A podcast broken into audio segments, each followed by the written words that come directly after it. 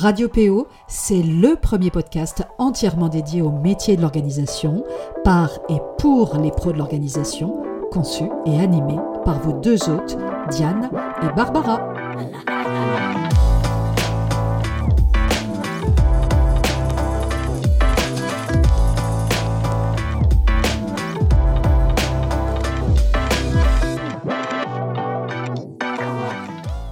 Bonjour et bienvenue sur Radio PO, la radio des pros de l'organisation, par et pour les pros de l'organisation. Me voici enfin de retour et je remercie Diane d'avoir pris le relais la semaine dernière avec un épisode à la fois utile et intéressant, comme à son habitude, sur la posture du chef d'entreprise. Cette semaine, j'avais envie de vous parler d'un sujet dont on entend assez peu parler, la prévention physique du home organizer. Alors, pourquoi vous en parler aujourd'hui? Tout simplement pour vous alerter et vous sensibiliser, de façon à vous permettre, si besoin est, de veiller dès à présent à vos postures de travail et ainsi préserver votre santé et par voie de conséquence votre entreprise, c'est bien sûr tout l'enjeu. Le home organizing a une dimension physique non négligeable et qu'il s'agisse de trier, désencombrer, optimiser, réorganiser les espaces ou encore de ranger, les accompagnements en présentiel sont plutôt fatigants et il importe d'être en bonne, voire très bonne forme physique.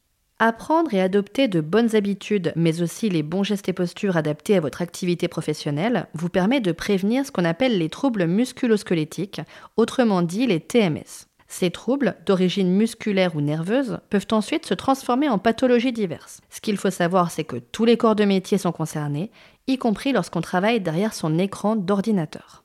Les TMS sont tout de même la première cause de maladie professionnelle reconnue. Ces maladies vont affecter les muscles, les tendons et les articulations. Elles touchent le plus souvent le dos et les membres supérieurs, épaules, coudes et poignets. Parmi les TMS les plus fréquemment observés, on retrouve les tendinites, les lombalgies et le syndrome du canal carpien. Pour ceux qui ne connaissent pas, c'est situé dans la main et dû à la compression d'un nerf bien spécifique au niveau du poignet. Les principaux symptômes des TMS sont généralement la douleur, la raideur ou encore la gêne. Bon, une fois qu'on sait ça, la vraie question à se poser, c'est comment faire pour les éviter Alors, la première chose consiste à se maintenir en bonne forme physique. Ça peut paraître anodin, mais c'est déjà un très bon point de départ. Votre corps, en tant que home organizer, c'est en quelque sorte votre outil de travail.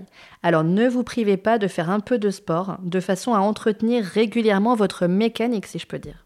Faites ensuite particulièrement attention à votre hygiène de vie. Cela passe tout d'abord par un nombre suffisant d'heures de sommeil, mais aussi par une bonne alimentation et hydratation de son corps. Boire suffisamment au cours de la journée sans attendre de ressentir la soif, ce qui serait déjà un premier signe de déshydratation, et équilibrer autant que possible votre alimentation pour qu'elle couvre tous vos besoins énergétiques, minéraux et vitaminiques.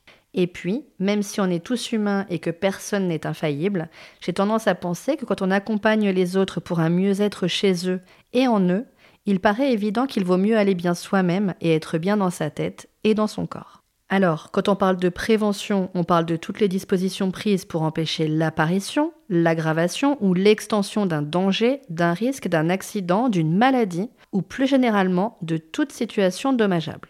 Et dans notre cas, qui dit prévention, dit bien sûr faire attention au port de charges lourdes. Porter, déplacer, se baisser, attraper, emballer sont autant de verbes d'action qui font partie du quotidien des home organizers lors de leurs interventions. Il conviendra donc de préserver son dos avant tout.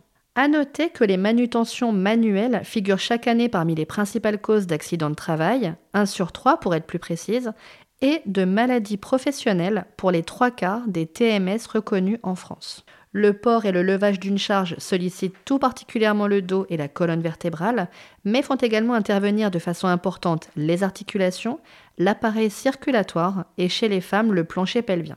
Pour faire les choses bien, il vous faudra tout simplement éviter de soulever des charges trop lourdes et d'utiliser les bonnes techniques de port et de levage de charge.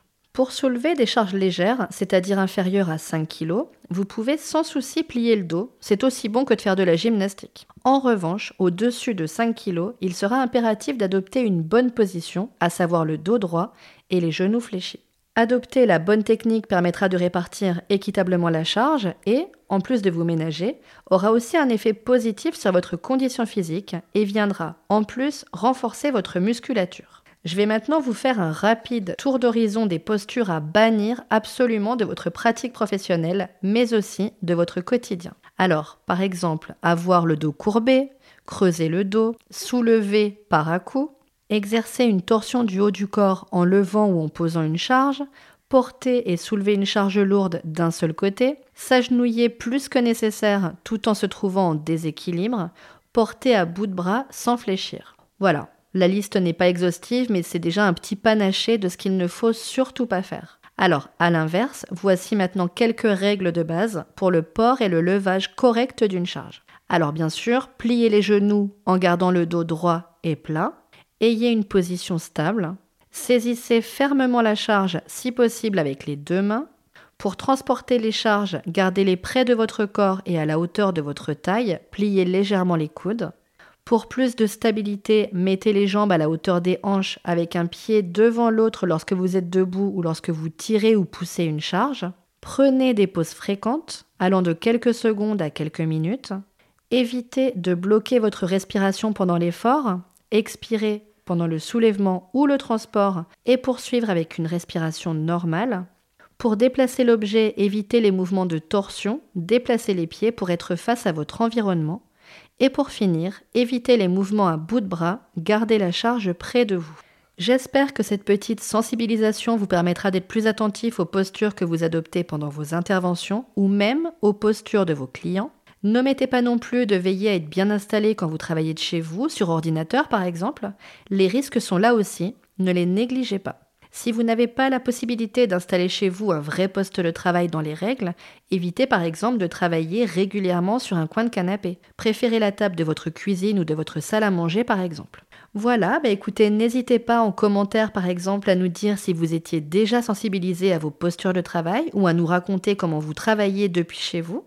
Je vous souhaite pour ma part une belle fin de semaine et un très très bon week-end, sans oublier de reculer votre montre d'une heure dès demain soir et ainsi profiter d'une heure de sommeil en plus. Je vous dis à très bientôt, c'était Barbara pour Radio PO, la radio des pros de l'organisation.